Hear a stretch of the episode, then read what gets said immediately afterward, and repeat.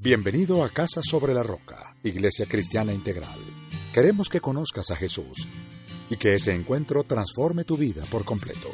El 2018 es el año de la Reforma Integral y hoy Dios tiene un mensaje especial para ti. Es tiempo de disponer tu corazón. Bienvenido. Así que esta serie se llama Citizen y hoy vamos a hablar de Me mataste. ¿Por qué me mataste? Vamos a Mateo 5, 21, 22. Escucho, eh, ¿lo tenemos muchachos? Si lo tiene, diga, sí. ¿Lo tiene? No, solo escuché. si usted tiene Mateo 5, 21, 22, diga, sí. Eh, bueno, está bien, solo porque ya estamos a, a un mes del mundial. A un mes del mundial. Uf, muchachos, un mes del mundial, por fin. Entonces vamos a Mateo 5, Mateo 5, 21, 22. Yo lo voy a leer, si usted quiere leerlo conmigo, súper invitado. Si le da pena, léalo ahí, pero léalo. Dice así, Mateo 5, 21, 22. Ustedes han oído que se dijo a sus antepasados, no mates, y todo el que mate quedará sujeto al tribunal, al juicio del tribunal. Versículo 22, miren lo que dice. Pero, ¿qué hemos aprendido? Cuando hay un pero en la Biblia, ¿qué tenemos que hacer? ¿Cómo? ¿Nadie? ¿Nadie lo ha aprendido? ¿Qué pasa cuando hay un pero en la Biblia? Hay que prestar mucha atención porque lo que viene después de un pero en la Biblia es algo que rompe el esquema religioso que venía aquí en la tierra. Y miren lo que dice aquí Jesús. Pero yo les digo que todo el que se enoje con su hermano quedará sujeto al juicio del tribunal. Es más, cualquiera que insulte a su hermano quedará sujeto al juicio del consejo. Y cualquiera que lo maldiga quedará sujeto al fuego del infierno. Señor, gracias por tu palabra, Dios mío. Gracias por enseñarnos, Dios mío, la importancia de la vida de las demás personas, Dios. Perdónanos porque muchas veces hemos matado con nuestra mente y con nuestra boca. Y hoy te pedimos que nos ayudes a ser más como tú y amar como tú nos amas. En el nombre de Jesús, amén. Esta semana, eh, pues esta predicada la tenía preparada hace un tiempo, pero esta semana estaba, llegué en la tarde, creo que el martes o miércoles, y estaban pasando por un canal hasta el último hombre. Ah, sí. Buenísima, una película súper chévere, una película muy bien hecha, con cristiana, una historia de la vida real. Pero cuando comencé a ver la película, Dios comenzó a confrontarme con algo, y era la razón por la cual el soldado había decidido, soldado 2, eh, había decidido no empuñar un arma. Y era porque él, en una pelea con su papá, que había sido un veterano de, la Primera Guerra Mundial por defender a su mamá, había sentido que en su corazón había matado a su padre. Y que él nunca, y con un arma, con un arma y que él nunca iba a volver a, a empuñar un arma porque había matado y le había dolido un montón. Y entendía cómo encajaba con este pasaje de Mateo en la que Jesús nos dice que ya no solamente queda sujeto a juicio el que mate a una persona, sino que con el, simplemente hecho, con el simple hecho de odiar a una persona, yo ya estoy sujeto. Es decir, Jesús equipara odiar a asesinar.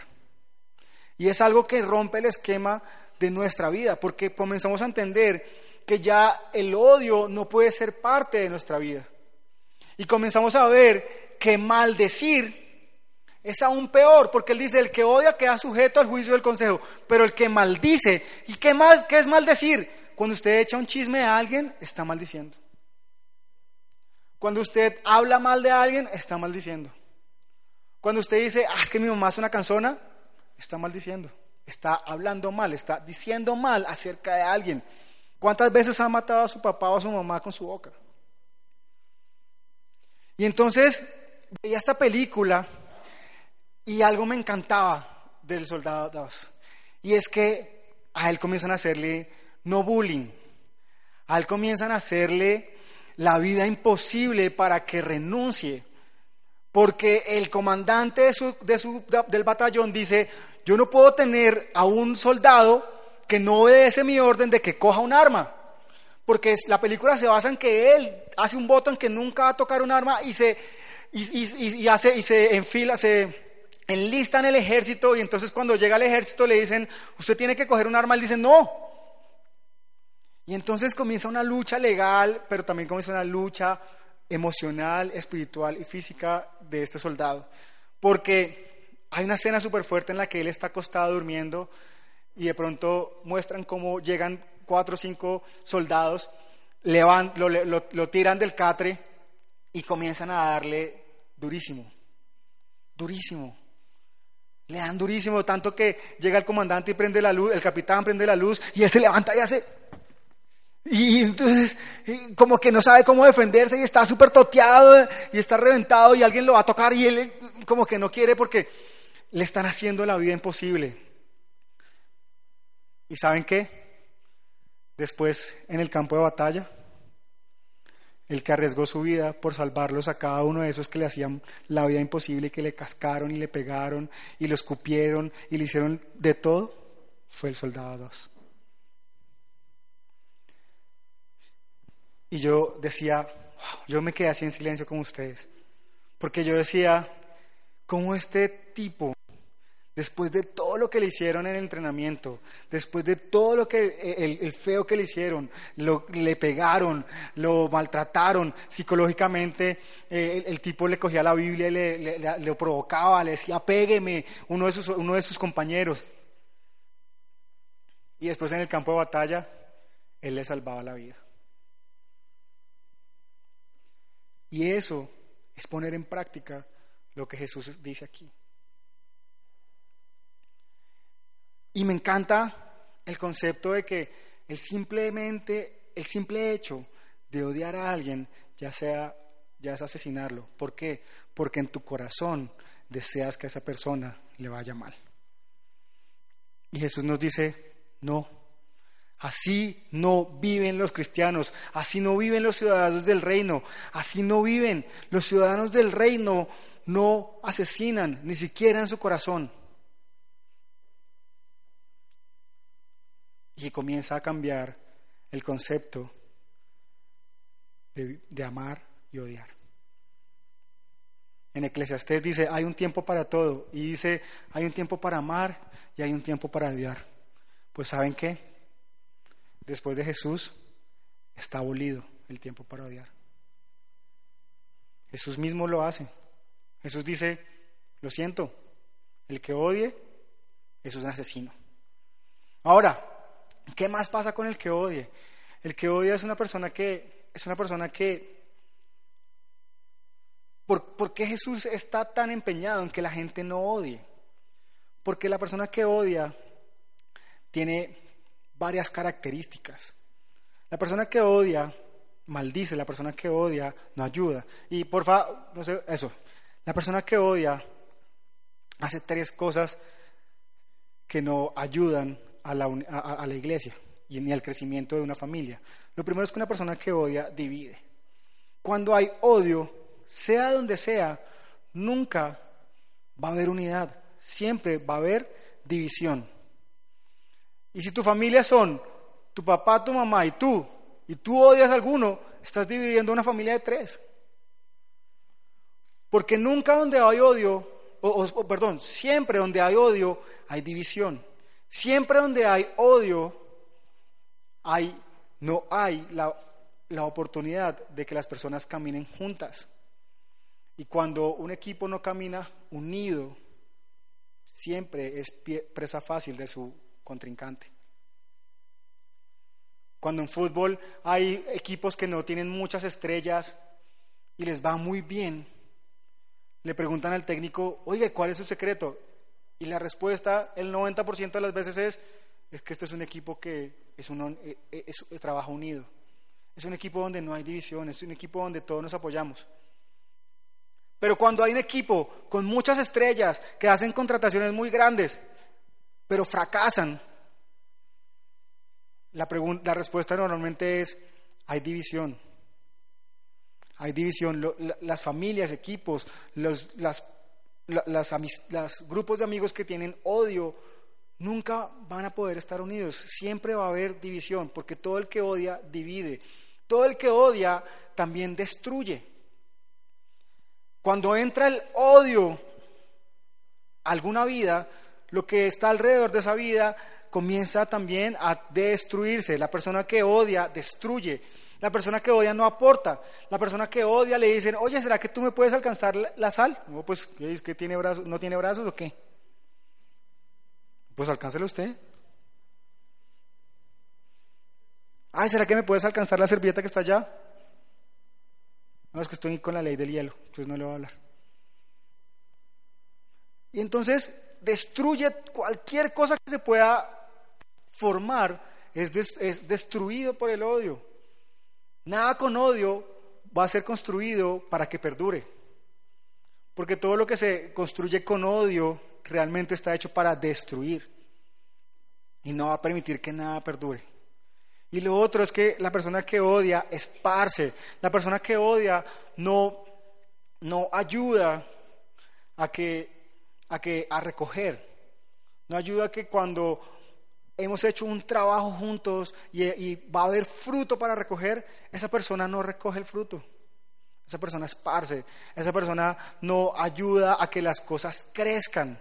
Entonces usted dice, oiga, ¿por qué, por qué eh, cuando estamos, en, no sé, de pronto están en, la universidad, están en un trabajo y de pronto en ese eh, están haciendo un trabajo de esos trabajos que son semestrales el mismo grupo? ¿Alguien le ha tocado ese trabajo? ¿Sí? Es una anotación, ¿no?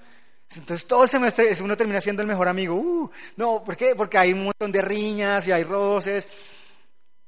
Y al peor grupo que, a los grupos que normalmente les va mal, son los grupos en donde de pronto comienza a haber rencillas y comienza a haber odios eh, o, envidias o maldiciones entre las personas. Ah, es que ese tipo siempre aparece dos semanas antes de la entrega, pero trabajamos dos meses. Y, ah, entonces, e, e, eso no permite que haya un fruto, sino que cuando hay odio realmente lo que se hace es esparcir en vez de recoger. Así que tenemos que cuidarnos de nuestro corazón y de nuestra boca, porque si odiamos o maldecimos, estamos dividiendo, destruyendo y esparciendo. Y estamos asesinando de a quien hablamos, a, quien estamos juzgando o a quien estamos odiando. Uno lo ve en los colegios, lo ve en las, universidades, lo ve en las empresas, uno lo ve en todas las edades. Uno lo ve en la familia, lo ve en el grupo de amigos. Y entonces, el que odia hace esto. El que odia, cuando el amigo termina con la novia, en vez de decirle, oye, tienes que perdonar y dejarla pasar y dejar que Dios sane tu corazón, ¿sabes qué hace? Vamos a vengarnos de esa vieja. ¿Quién la manda? Te tenía ahí, ahora te terminó. Pues, ¿Quién la manda? ¿Sí o no? Esa canción, ese, hay, una, canción que dice que.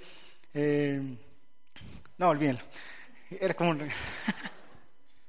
no, la de que por interesada, que te fuiste con, la, con el otro, que te fuiste de aquí para allá, no sé qué. ¿Sí? ¿Se acuerda de esa canción? Y que detrás de. Entonces. Eh, pero entonces comienza la persona que, la persona que no, que divide, la persona que esparce, la persona que destruye, en vez de aconsejar bien, lo que hace es aconsejar mal, porque maldice, odia. Entonces, ven, tomémonos una foto aquí, manito, tomémonos una foto aquí y la publicamos y yo le pongo, y yo pongo, y le decimos a Jorge, y yo pongo, pasándola muy, muy rico aquí los dos. Y entonces, a ver qué te dice. Y entonces comienza uno a jugar, comienza uno, el que odia, en vez de comenzar a, a ayudar a que la situación se arregle, empeora. Consejo, apártense de las personas que sean así.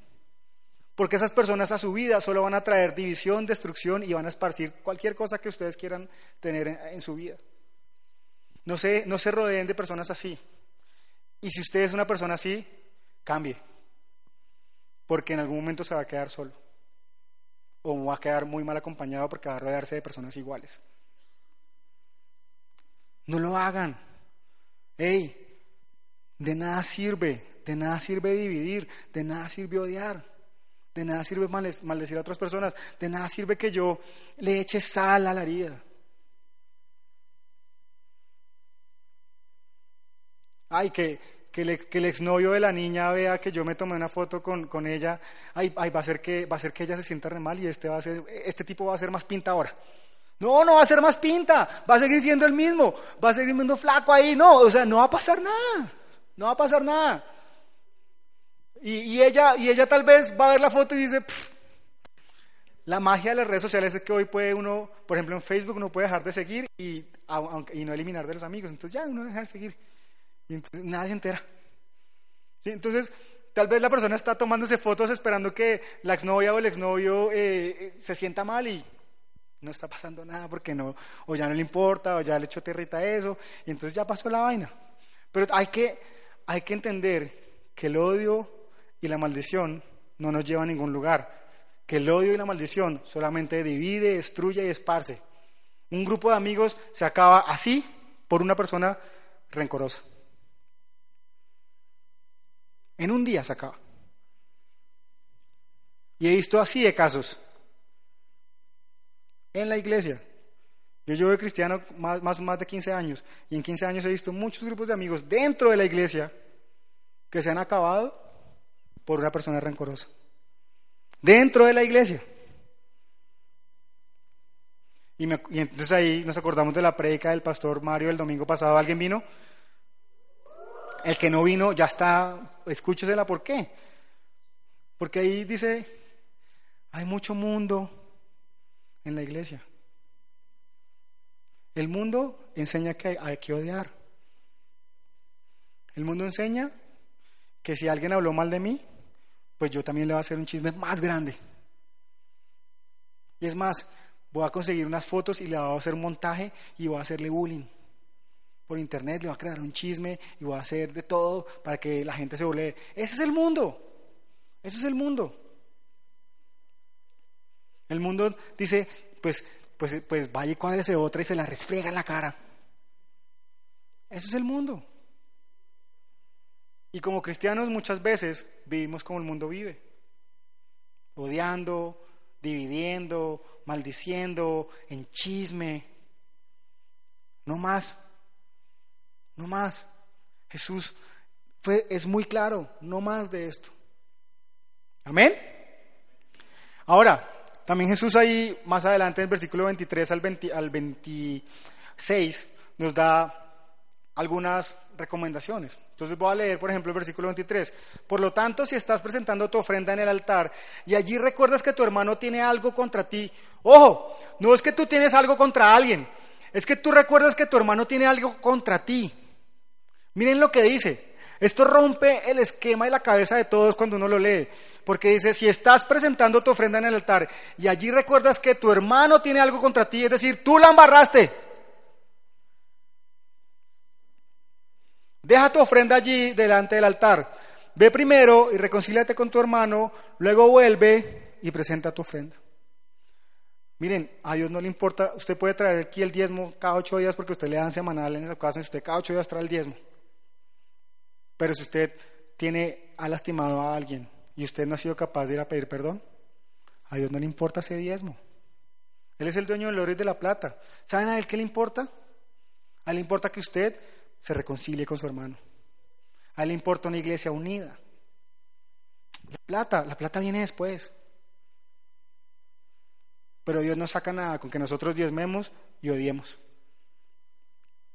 O hagamos daño y no nos importe.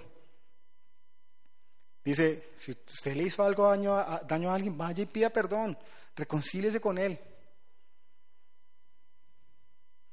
Es muy claro. Ahora, aquí, es, aquí, aquí viene la segunda parte, y es que Dios nos manda a amar a nuestros enemigos.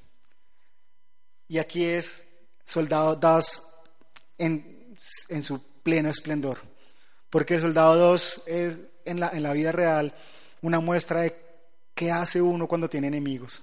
Y lo que hizo él fue amarlos y salvarles la vida.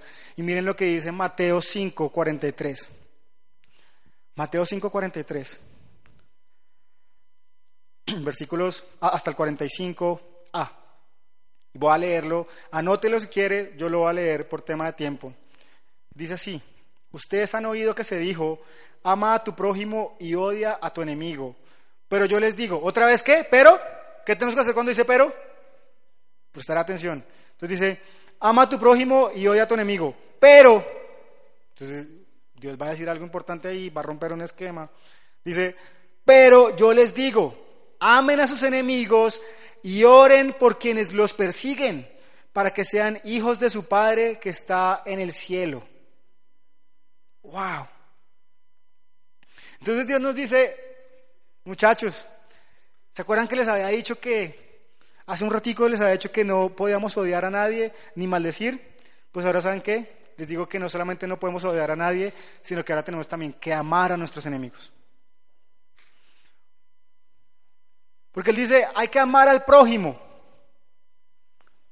Y a veces pensamos que el prójimo es simplemente el que está cerca a mí, mi cercano. En portugués la palabra prójimo es, se, traduce como próximo. Entonces, mi próximo, tengo que solamente tengo que amar a mi próximo. No. A tu prójimo hay que amarlo y tu prójimo incluye a tus enemigos y rompe un esquema. Y era el ojo por ojo, diente por diente. Porque cuando, cuando, no existía, cuando existía esta regla del ojo por ojo, el diente por diente, era el que me da bien, yo le respondo bien. Pero el que me da mal, pues le respondo mal también. Si me tira un, si me tira un indirectazo en la mesa, yo también tengo secreticos de él, pum, le saco otro indirectazo. Tenga, bien hecho. Ah, me comentó, me comentó algo en la foto. Yo busco una foto y le comento también. Tin. Y se la voto también con toda. Eso era antes. ¿Antes de quién? Antes de Cristo. Después de Cristo, dicen, a tu enemigo hay que amarlo también. Tienes que amar a tu enemigo. Y hay una prédica que no voy a entrar en esos detalles de, Moisés Angulo de hace 15 días, escúchela también, porque habla, habla sobre este tema de amor al enemigo y nos da unas claves súper importantes. Pero Jesús nos dice, la clave es el amor. Gandhi, a Gandhi cuando le preguntan, oiga, ¿usted en, qué, en qué se inspiró usted para hacer esa, esa resistencia pacífica? ¿Cómo liberó usted a la India sin un solo disparo del dominio británico? Y él dice, eh, y le dicen, ¿en qué se inspiró? ¿De dónde sacó eso? Esa filosofía. Y él dice, de Jesús, el sermón del monte. ¿Qué? ¿Y por qué? ¿Y por qué usted, si se inspiró en Jesús, por qué no es cristiano? Y él dice, fácil, porque los cristianos no hacen nada de lo que Jesús dijo. Golpe duro, ¿no? Golpe durísimo. Y a veces muy cierto. Jesús nos enseñó muchas cosas y practicamos poco de lo que Él nos dijo. Y una de esas cosas es amar al enemigo. Cuando vamos a Romanos, hay un pasaje en el que Pablo dice, miren, Jesús, la venganza ya no es suya. Usted la venganza se la deja a Dios. Dios es el que hace justicia por usted. Cuando usted es un hijo de Dios, Dios es el que va delante suyo. Él es el que le hace justicia. Usted preocúpese por esto. Cuando su enemigo tenga hambre, dele de comer. Cuando su enemigo tenga sed, dele de beber. Que actuando así, su enemigo se va a arrepentir de su conducta. Y él dice, no te dejes vencer por el mal, más bien derrota al mal con el bien. Y Pablo nos sintetiza lo que quería decir Jesús acá, cuando nos dice que amemos a, a nuestros enemigos. Y es que cuando alguien nos hace el mal, tenemos que buscar la manera de pagarle con bien. Porque cuando nosotros pagamos con bien, la conducta de esa persona lo va a hacer quedar en vergüenza. Y su propia conciencia, así no tenga Jesús en su corazón, lo, lo, va a hacer quedar en vergüenza y va a decir, yo por qué estoy haciendo esto a esta persona si me responde con bien. Y eso era lo que hacían los indios, los, los los indios que, seguidores de Gandhi con la resistencia pacífica, cuando los soldados les pegaban, más les hacían el bien. Hasta que un día dijeron, ¿qué hacemos con este pueblo oprimiéndolo? Y se fueron. Una vez tuve en consejería un joven de 12 años, preadolescente, con un problema fuerte de bullying y entonces leímos lo que decía Pablo y lo que decía Jesús. Yo le dije, hay que practicarlo, vas a orar para que Dios te dé el papayazo de hacerle el bien a ese niño. Y él comenzó a orar por eso. Al tiempo me lo volvió a encontrar y le dije, ¿cómo te ha ido? Me dijo, se acabó el, se acabó el bullying. El problema era que él quería a mis amigos, así que lo hice parte de mis amigos. El mal con mal produce más mal. ¿Sí o no? Eso lo aprende uno en qué curso? ¿Tercero? ¿Segundo? Si tú sumas mal, más mal, ¿cuánto te da?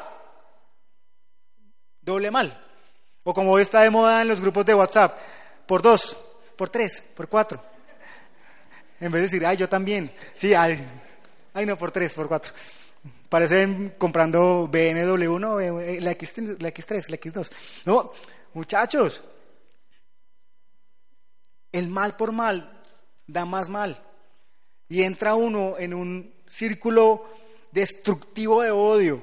Ya vimos que el odio que hace, divide, destruye y esparce, esparce. Entonces, si yo respondo al mal con mal, ¿qué voy a traer? Pues aún más mal sobre mi vida. Hay que ser inteligentes. ¿Saben por qué? ¿Saben de una de las razones por las que yo soy cristiano? Porque Dios es un Dios lógico. Dios es un Dios muy, muy lógico. Dios es un Dios sabio. Y cuando uno lee la palabra de Dios, uno dice, ¿es tan obvio? Y no lo veía. Entonces Dios dice, oiga, usted quiere vencer el mal, con más mal. Usted, está ciego, no sea bobo. La única forma de cortar el mal es restando. Entonces cuando yo cojo mal y le resto bien, ¿cuánto da? Cero. ¿Sí o no? Porque el mal, mal si el mal es positivo y el, bien es negativo, pues eh, eh, digamos para ponerlo ahí en, términos de matemáticas, entonces eso me da qué? Cero. Pero si comienzo a hacer más bien que mal, ¿cuánto va a llegar a mi vida? Pues ah, si el, eh, ah, si, bien, si el bien es mayor que el mal, pues va a haber bien en mi vida. Y entonces, a mí me pasaba esto. Yo veía personas, y me pasó cuando llegué a TMT, yo veía personas, conocí dos muy buenos amigos, todavía hoy son muy buenos amigos míos.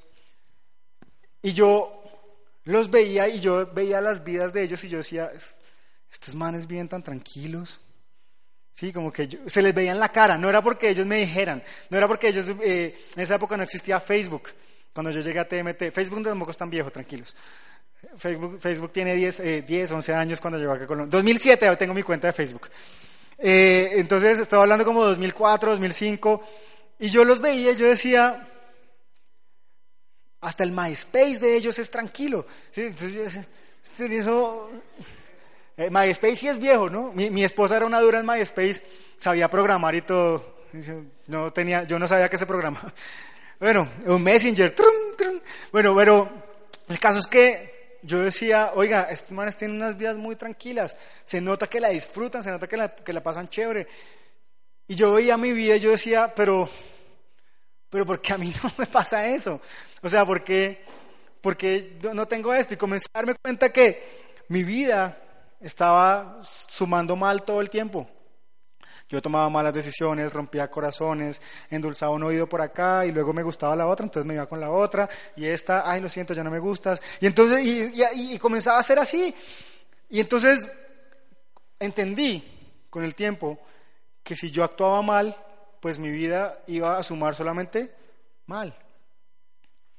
Intranquilidad, nunca, no podía dormir bien, eh, siempre una sensación de soledad increíble. Eh, y entendí que lo que yo estaba sembrando en mi vida era mal. Y Dios dice, para de sembrar mal, comienza a sembrar bien, comienza a hacer buenas obras, comienza a poner en práctica tu fe, y cuando uno comienza a poner en práctica su fe y comienza a, comienza a poner en práctica su fe y comienza a ver cómo el bien es más grande en su vida cada vez y que sus decisiones buenas comienzan a ser cada vez más buenas, más acertadas, guiadas por el Espíritu Santo, su vida comienza a tener otro color. Su vida comienza a tener una paz, una tranquilidad, una... Eh, ¿cómo se dice? Plenitud que nada más lo da. porque es una plenitud duradera que no depende de nada que varía, sino que depende de Dios y Dios es el mismo siempre. Así que Jesús nos dice, a los enemigos hay que amarlos. Hay que amar a nuestros enemigos, porque cuando amamos a nuestros enemigos, el odio que hay en su corazón ya no tiene una contraparte que la alimente. Eso es como el fuego. Si no hay oxígeno que alimente el fuego, el fuego se apaga. Si estás teniendo problemas con alguien, ámalo. Comienza a sembrar amor en su vida. Comienza a dejar sin oxígeno a ese odio que está creciendo ahí. Ahora, cuando tú comienzas a amar, hay cosas súper chéveres y vamos ahí más adelante en el versículo 45, 40, 46, perdón. Y dice así, si ustedes aman solamente a quienes lo aman, ¿qué recompensa, qué recompensa recibirán? ¿Acaso no hace eso hasta, hasta los recaudadores de impuestos? En esa época el recaudador de impuestos era un traidor a la patria, literalmente. Y si saludan a sus hermanos solamente, ¿qué, qué más hacen ustedes? ¿Acaso no hacen esto también hasta los gentiles? Por tanto, sean perfectos, así como su Padre Celestial es perfecto. El amor, el amor es el vínculo perfecto. Y el amor trae muchos beneficios en nuestras vidas. Cuando yo, eh, perdón, cuando yo amo a alguien, cultivo algo muy importante y es el perdón. Porque cuando tú tienes amor en tu corazón, la ofensa que llega o que alcanzaste a recibir, tú la perdonas. Porque el amor es paciente. Porque el amor al final, cuando definen el amor en 1 Corintios 13, dice que el amor todo lo soporta, todo lo aguanta, todo lo resiste. El amor me hace fuerte. Y entonces cuando yo amo, lo que hago, Visa, porfa, ayúdame ahí con la penúltima eh, diapositiva.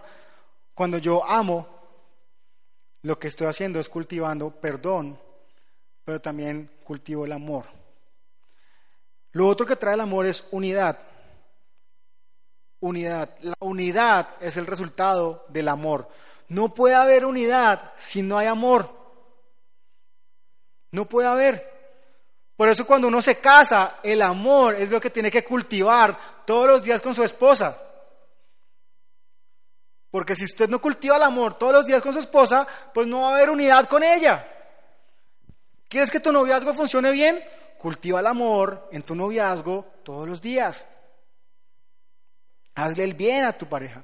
¿Quieres tener unidad con tus amigos? Ámalos.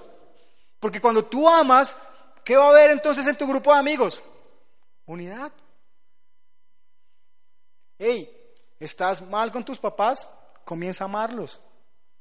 Comienza a sembrar amor en ellos. Comienza a, hacer el bien, eh, comienza a hacerles el bien a ellos. Y entonces va a haber unidad en tu casa. Porque muchas veces los problemas de nuestros papás puede ser porque alguno de nosotros está trayendo odio, entonces hay que romper con eso y comenzar a traer amor.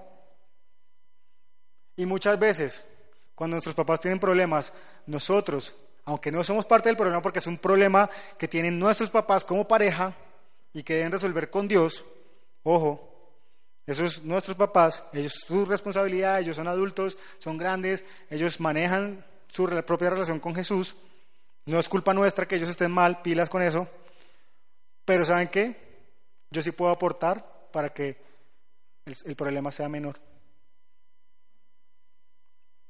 Porque si tras de que mis papás están agarrados, yo estoy quejándome todo el tiempo, desobedeciendo, ¿saben qué hago? Echo más leña al fuego. Aunque yo no soy el problema, aunque yo no soy el problema, pero echo leña al fuego. En cambio, cuando yo practico el amor, traigo unidad. Cuando yo no soy una carga más para el matrimonio de mis papás, puedo traer, puedo ayudar a que se sanen cosas en ellos. Lo mismo nuestros amigos. Si dos amigas mías se pelearon, yo tengo dos opciones. O, me voy con una o con la otra. Es decir, una opción es escoger con cuál de las dos me voy, tomo bando. O practico el amor y busco la reconciliación de ellas. Cultivo el perdón, traigo unidad, construyo nuevamente un grupo. Tú tienes esas dos opciones siempre, o el amor o el odio. O profundizas la crisis entre tus amigos, entre tus amigos, o eres parte de la solución para que se perdonen y vuelvan a ser amigos. O por lo menos nos hagan más daño. Porque, como lo explicaba Moisés Angulo hace, hace 15 días, a veces también hay que tomar distancia de las personas que nos hacen daño. Yo lo perdono, ¿no es cierto? No tengo rencor, busco hacerle el bien, pero si la persona insiste en su ofensa, yo también tengo que cuidar mi corazón. A mí me dio mucha risa una anécdota de Giovanni Olaya, el de Pescado Vivo, que él estaba en el colegio y entonces un tipo fue a, frentearlo y entonces le empujó y se la estaba montando y entonces él dijo, no, Jesús dijo que tenía que poner mi mejilla y que, no, que yo tengo que amar a mi enemigo. Y entonces, ¡tin! Le dio un puño. Y entonces él dijo, no, yo tengo que poner la otra mejilla. ¡Tin! Le pegó el otro puño. Y él dijo, Jesús dijo que pusiera la otra mejilla y ya. Y ¡pum! Y se agarra a No, no, no. Es decir, pongan una mejilla a la otra y ya la tercera no es la de, no es la de pescado de irse y llegar. Ah, entonces ya me pegó las dos cosas. Entonces venga. No, no, no. Es, ok, me, me lastimaste una, te perdoné, me lastimaste otra, te perdoné. No quiero que haya una tercera. ¿Sí? Entonces, tomo distancia, ¿sí? No tengo nada en contra tuyo, Gaby, no tengo nada, sí, tranquila, pero tú y yo, nuestra amistad, eh, ah, es, ¿cómo se dice eso? Eh, ah, es, una, es, una, amistad eh, venenosa, es una amistad que nos vamos a hacer, entonces mejor así. Tóxica, es, gracias mi amor. Es una amistad tóxica, no, tú sabes que es molestando, ¿no? Entonces, es un ejemplo solo, Gaby. Entonces, Gaby, como es una amistad tóxica, pues mejor tú con tus amigos o por tu lado, yo con el otro, pero en las buenas, es decir, bien, ¿sí? En la buena, nos vamos bien. No es que yo voy entonces a comenzar a hablar de Gaby, no, simplemente hay que entender a veces que no se da. Sí, hay noviazgos, hay, hay noviazgos o intentos de noviazgo que insisten, insisten, insisten, y uno dice, ¿por qué, ¿para qué insisten? ¿Sí? Ya, ella es hincha nacional, usted y Millos, ya no pueden estar juntos. No, mentiras. No, mentiras, mentiras. Mi esposa es hincha de Junior y yo la perdoné hace mucho. Entonces, el amor es lo más importante. El amor es lo más importante y el odio es lo más destructivo. Esa es la conclusión. Dios nos dice, no practiquen el odio, y eso incluye no maldecir, no echar chisme, no, no, no ser rencilloso, no buscar la venganza. Practiquen en cambio el amor, que el amor es ser paciente, es cultivar el perdón, es traer unidad, es construir, es hablar bien de los demás. Que llegaron con chismes de otra persona. A mí no me metas en ese cuento. No, pero es que, ¿sabes qué? Voy a llamar a la persona. Juanpa, ven. Juanpa, es que me van a contar. Juanpa, no, aquí soy yo el que te estoy llamando. Juanpa, no, ven que es que te me quiere contar algo de tuyo. Y así se rompen los chismes. Así se rompen, así se desenmascaran los chismosos también. Amen y no odien. Eso es el mensaje. ¿Quién? ¿Todos respondieron en la encuesta? ¿Todos respondieron en la encuesta? ¿No? No le voy a decir que me diga que, respondió. Además, además tenía que responder, ojo, responda como algo que le decíamos es lo primero que se le venga a la cabeza, no es lo políticamente correcto, porque somos muy buenos diciendo, ay, no, yo sé que esta es la buena. No, usted cómo respondería. ¿Y usted cómo respondería? ¿Cómo respondería? ¿Cómo respondería si usted va entrando al Transmilenio y de pronto una persona se cola? ¿Cómo, cómo responderías? Pero un momento, un momento. ¿Todos tienen su hojita ahí? ¿Sí? Revisen sus respuestas. Revisen sus respuestas ahí. Revísenlas, véanla. Y piensen,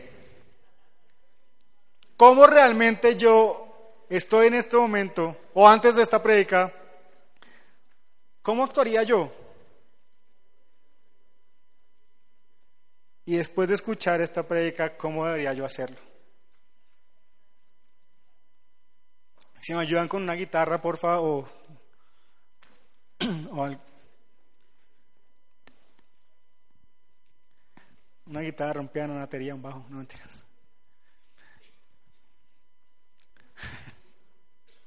revíselo ahí, revíselo ahí. ¿Podemos leer una? ¿Quieren que leamos una? Tienes una cita con un amigo, después de dos horas de esperarlo, te llama, pero muy paciente, dos horas esperando, grandes. Después de dos horas de esperarlo, te llama y te dice que no va a ir, a lo cual tú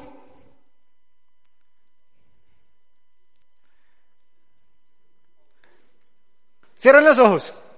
Cierren los ojos, cierren los ojos. Vamos a hacer una encuesta anónima. Vamos a hacer una encuesta anónima. Solamente yo voy a saber el resultado, ¿listo? Ahorita que están tan de moda las encuestas con todo el tema político y eso, cierren los ojos, cierren los ojos. ¿Listo? Levanten la mano los que respondieron la A. Le tiras el teléfono y no le vuelves a hablar en varios días hasta que te pase el mal genio. Ojos cerrados, ojos cerrados porque es una encuesta anónima. Es anónima, pilas. Es una encuesta anónima. Es una nueva metodología de encuesta. Muy bien, bájenla, muy bien. Eh, B, pasados unos días le pones otra cita y lo dejas plantado. ¿Quién respondió la B? ¿Quién respondió la B? Ok. Ok, baja la mano, baja la, bajen la mano. C, le contestas y le recuerdas todas las veces que ha hecho lo mismo. ¿Quién haría esa? Y D, le pregunto si le pasó algo y lo invito a que nos volvamos a ver. Muy angélicos, no mentiras, muy buenos, muy buenos. Eh, el resultado quedó así. La A más o menos como un 3%, la B eh, un 2%, la C un, como un 10% y el resto la D. Muy bien. Pero en caliente, ¿responderías así? En caliente, es muy fácil en un papel, pero en caliente, ¿lo harías? ¿En el momento lo harías?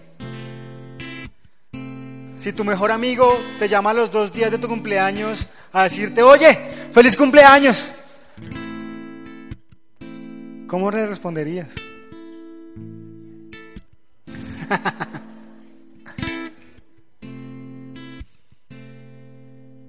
si, el, si el equipo archirrival de tu equipo te hace un gol en el minuto 85 y queda campeón, ¿qué harías? ¿Cómo reaccionarías? Los de Santa Fe ya lo vivieron, yo sé. Pero ¿qué harías? ¿Cogerías el control y lo tirarías contra el televisor? ¿Borrarías todas las cuentas de, tu, de tus redes sociales porque sabes que tus amigos te la van a montar?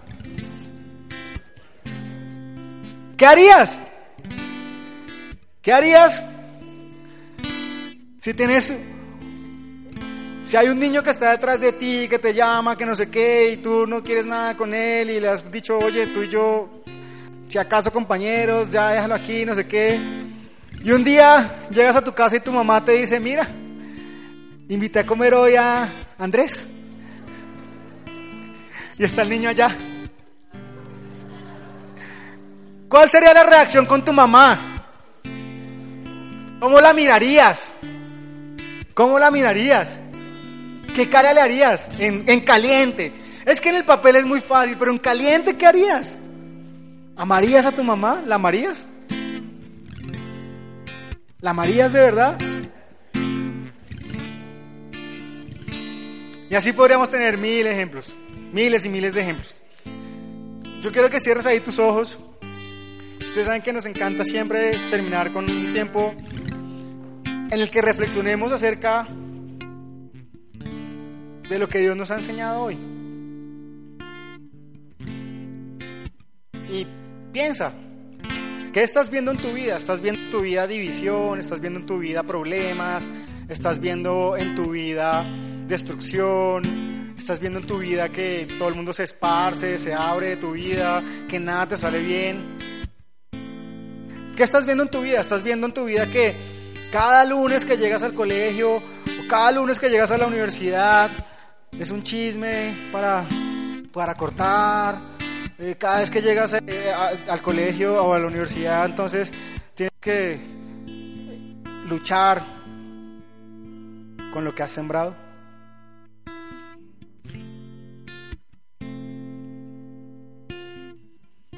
¿Qué, ¿Qué estás cultivando en tu vida? Y si lo que estás cultivando en tu vida no es tan chévere, hoy es tiempo. Hoy es tiempo de que comiences a ver si estás maldiciendo o bendiciendo. Si estás amando o estás odiando. Piensa. Piensa cuál es tu actitud. Cuando alguien te hace el mal, ¿le pagas con bien? ¿Buscas hacerle el bien para que esa persona se arrepienta? Para ser obediente con la, estrategia que Dios nos dio. O por el contrario, maquinas formas de venganza, maquinas formas de apartar a esa persona, de aislarla, de hacerla sentir mal. Cuando alguien la ha embarrado contra un amigo tuyo o contra una amiga tuya y te dicen, ¿qué tal lo de Valentina? ¿Cuál es tu reacción cuando te dicen? ¿Te pican la lengua? y comienzas a maldecir. Ah, es que esa vieja es terrible. ¿Cómo le fue a hacer eso a mi amigo? ¿Cómo se puso a inventar ese chisme de mi amiga? ¿Esa es tu reacción? ¿Eso es lo que está saliendo de tu boca? Porque la Biblia dice que la abundancia del corazón habla la boca. Está saliendo odio de tu boca, de tu corazón. Eso es lo que estas son tus reacciones. Arrepiéntete y comienza a practicar el amor. Vas a darte cuenta que vas a tener un corazón sano y que tu relación con quienes te rodean, sean tus amigos o tus enemigos, va a mejorar como nunca.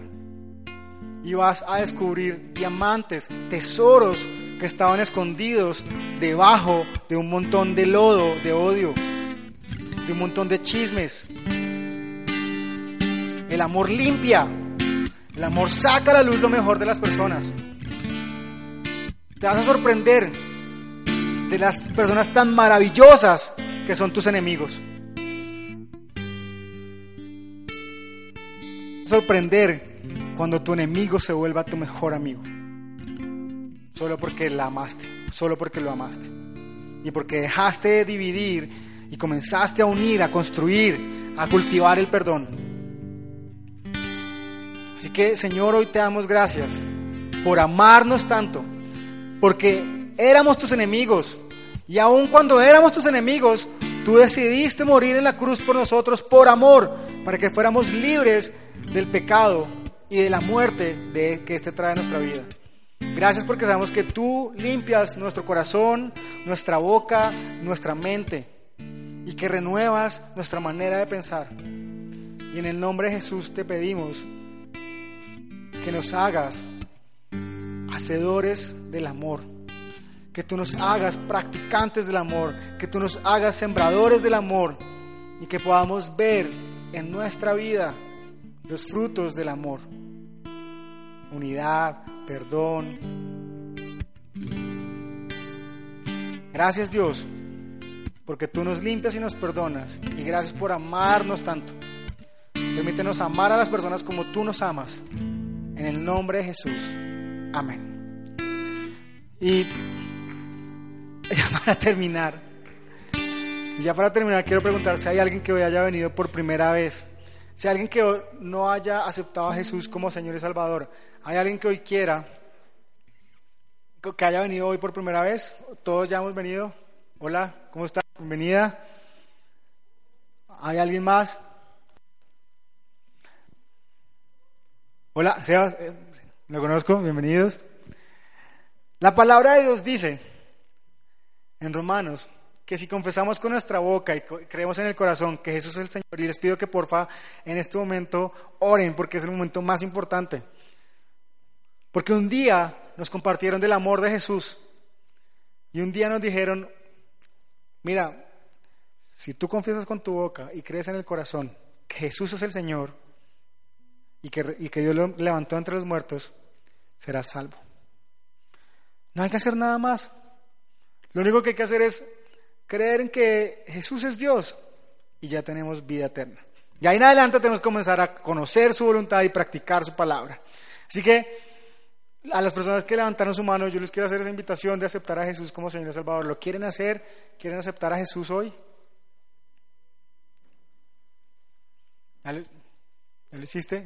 ¿O quieres hacerlo? Si quieres hacerlo, puedes pasar aquí enfrente y tomar la decisión más importante de tu vida. ¿Por qué? porque esa decisión es la que va a determinar cuánto tiempo vas a pasar, en dónde vas a pasar la eternidad. Pero tú ya has venido, ¿cierto? Sabemos que Dios llegó a tu corazón con una palabra especial. Repite en voz alta, después de mí, esta sencilla oración. Amado Jesús, te doy gracias.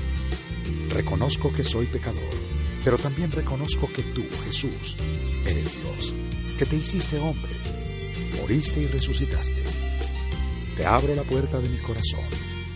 Haz de mí la persona que tú quieres que yo sea. Te recibo ahora mismo como mi Señor y mi Salvador. En Cristo Jesús. Amén.